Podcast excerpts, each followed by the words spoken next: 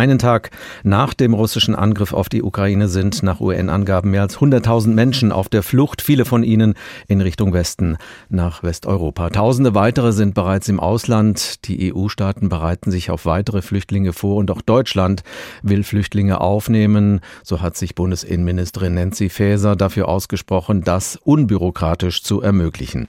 Was das konkret für die Städte und Gemeinden bedeutet, darüber möchte ich jetzt mit Markus Lewe sprechen. Er ist der Präsident des Städtetags und Ober Oberbürgermeister in Münster. Herr Lewe, sind die Städte und Gemeinden denn darauf vorbereitet, betroffenen Menschen aus der Ukraine Unterkunft und Schutz zu gewähren? Ja, natürlich sind wir bereit, hier entsprechend äh, vorzubereiten. Wir haben eine Menge gelernt seit 2015.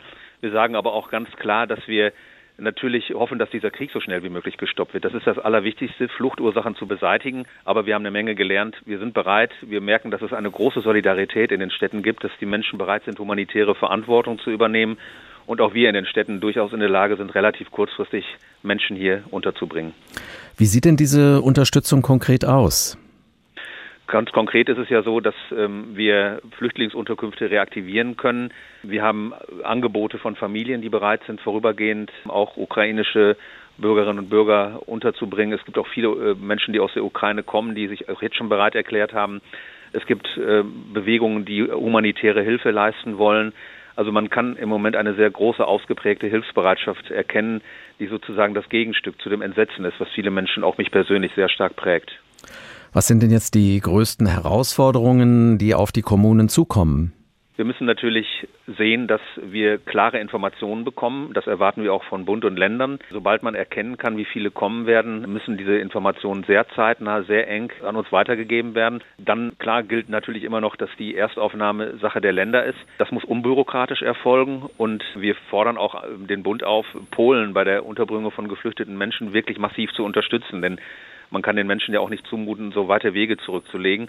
Auch das wird eine wichtige Rolle spielen. Wann rechnen Sie denn damit, dass die ersten Flüchtlinge aus der Ukraine nach Deutschland kommen? Also es gilt der Grundsatz seit 2015, wir müssen eigentlich immer damit rechnen, dass geflüchtete Menschen aus humanitären Gründen kommen. Das können äh, Naturkatastrophen sein, das können Kriege sein und deshalb gehört zur Grundresilienz einer Stadt, dass man das mit einkalkuliert und mit einplant.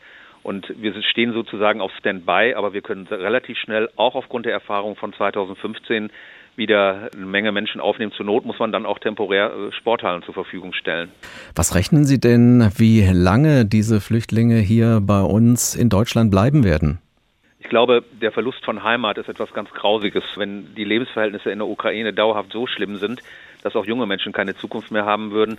Ich glaube schon, dass die Menschen so schnell wie möglich wieder, wenn der Krieg zu Ende ist, gerne in ihre Heimat zurückkommen werden. Gibt es schon Städte, die ihre Unterstützung ganz konkret angeboten haben? Wir sind am Anfang dieses Krieges. Wir können noch nicht genau sagen, wie viele das sind, aber ich habe, äh, sagen wir mal, umgekehrt gesehen, keine Stadt erlebt, die gesagt hat, wir können das nicht. Bundesinnenministerin Faeser hat sich schon für eine unbürokratische Aufnahme von Flüchtlingen aus der Ukraine ausgesprochen.